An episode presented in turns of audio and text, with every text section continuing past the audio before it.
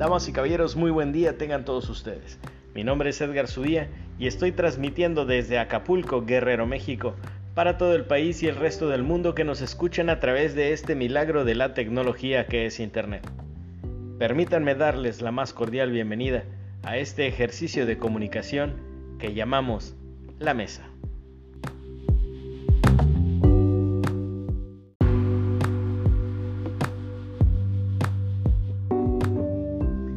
Historias de la aviación en México hay muchas, algunas muy conocidas, otras quizás no tanto.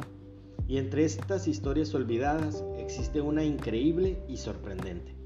Una que quizá no muchos han escuchado, pero sin duda merece ser contada.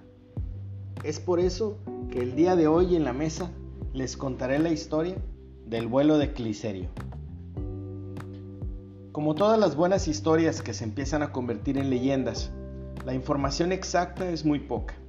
Se ha perdido, se ha olvidado o ha sufrido cambios como tantas grandes leyendas de México, pues ha pasado de boca en boca y de generación en generación. Todo ocurrió hace 70 años, en el aeropuerto de Torreón, Coahuila, al norte de México. Fue la noche entre el 8 y el 9 de octubre del año de 1950.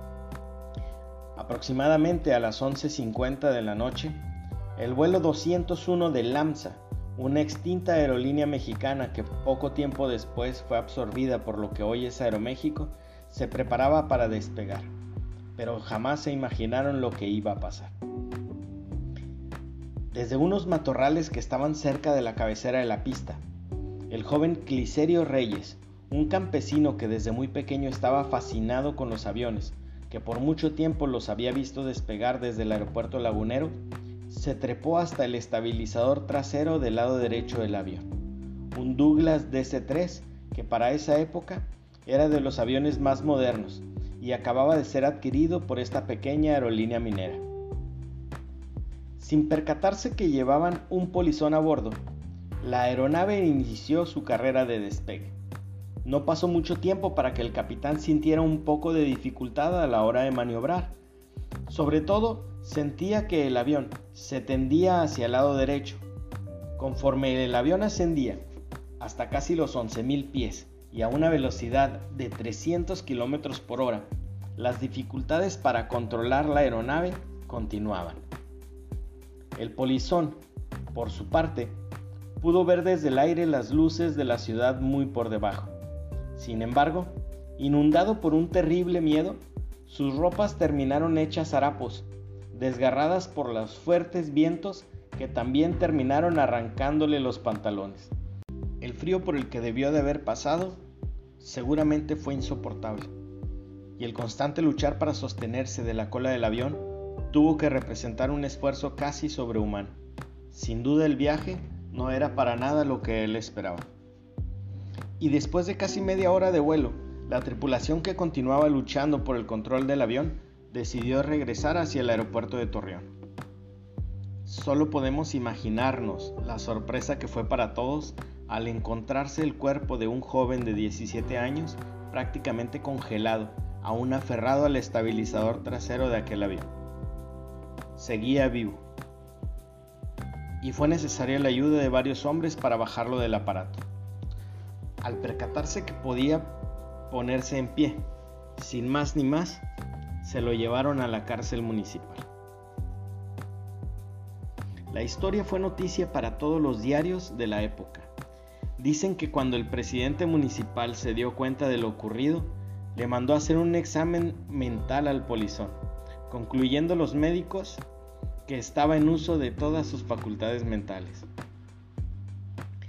Y a pesar de las denuncias de la aerolínea LAMSA, muchas personas y cientos de cartas de todo el mundo empezaron a pedir para liberar al que se había convertido en un héroe local y nacional.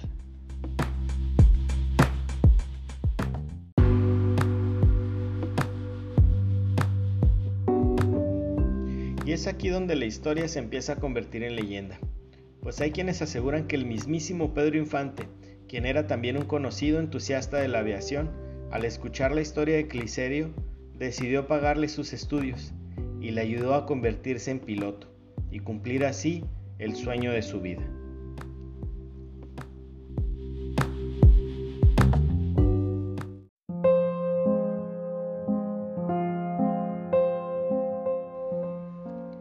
En 1995, en la ciudad de Tuxtla Gutiérrez, murió el capitán piloto aviador Cliserio Reyes Guerrero, joven campesino que con tan solo 17 años realizó una hazaña increíble, parte por ignorancia, parte por aventurero, pero sobre todo por estar lleno de esa pasión que a todos los que como a él amamos la aviación, nos genera ver a una increíble máquina surcar los cielos.